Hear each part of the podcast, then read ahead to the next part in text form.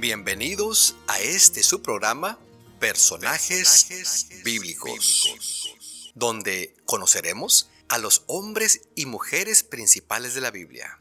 Hombres y mujeres a quienes Dios utilizó a través de los siglos para llevar a cabo su plan soberano. Es mi deseo que estas mini biografías lo estimulen a leer y a estudiar las vidas de las personas que fueron clave en la obra de Dios dentro de la historia. Nuestro objetivo es ofrecer una breve visión general de la vida de los personajes bíblicos sea usted, bienvenido.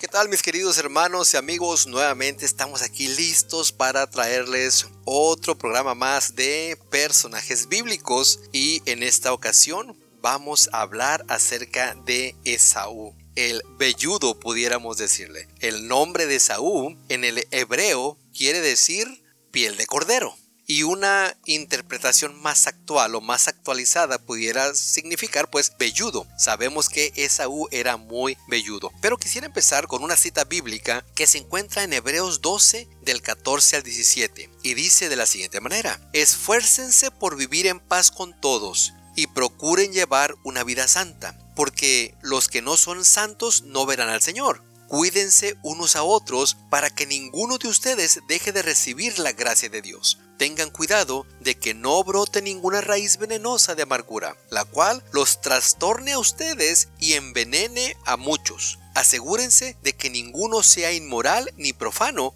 como Esaú, que cambió sus derechos de primer hijo varón por un simple plato de comida. Ustedes saben que después, cuando quiso recibir la bendición de su padre, fue rechazado ya era demasiado tarde para arrepentirse, a pesar de que suplicó con lágrimas amargas. Hebreos 12 del 14 al 17. ¿Cuáles eran algunas fortalezas que tenía Esaú? Bueno, él fue el antepasado de los edomitas. Fue conocido por ser un hábil cazador y él fue capaz de perdonar después de explotar en ira. ¿Cuáles eran algunas de sus debilidades? Cuando se enfrentaba a decisiones importantes, él tendía a decidir de acuerdo a sus necesidades inmediatas, sin tomar en cuenta las consecuencias a largo plazo. Y decepcionó a sus padres con sus malas elecciones matrimoniales.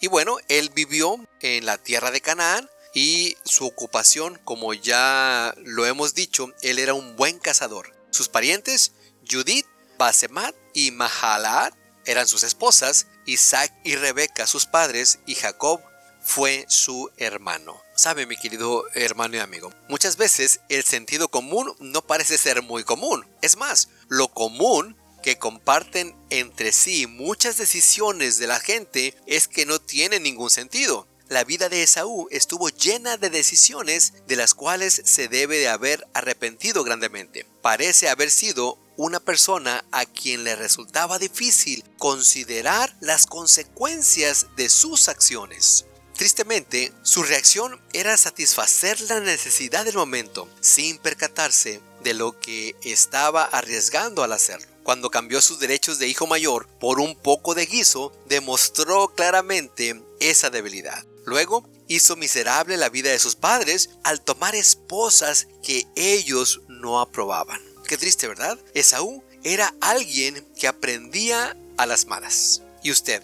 ¿Qué estaría dispuesto a entregar a cambio de lo que ambiciona? ¿Se ve tentado a entregar cualquier cosa a cambio de lo que piensa que necesita de inmediato? Incluso a su familia, a su cónyuge, su integridad o su alma. Y esto es algo que tristemente vemos cada vez más en estos tiempos. Siente a veces que los momentos importantes de la vida se le han escapado por estar tratando de obtener algo que era supuestamente mejor. Si es así, su reacción inicial puede ser una ira feroz, como la de Esaú, cuando perdió la bendición de su padre. Ahora bien, enojarse, mi querido hermano y amigo, no es malo, siempre y cuando dirija la energía de esa ira hacia una solución y no hacia usted mismo ni hacia otras personas. Para evitar caer en esta situación, enfoque sus pensamientos en algo que no sea lo que piensa que necesita de inmediato.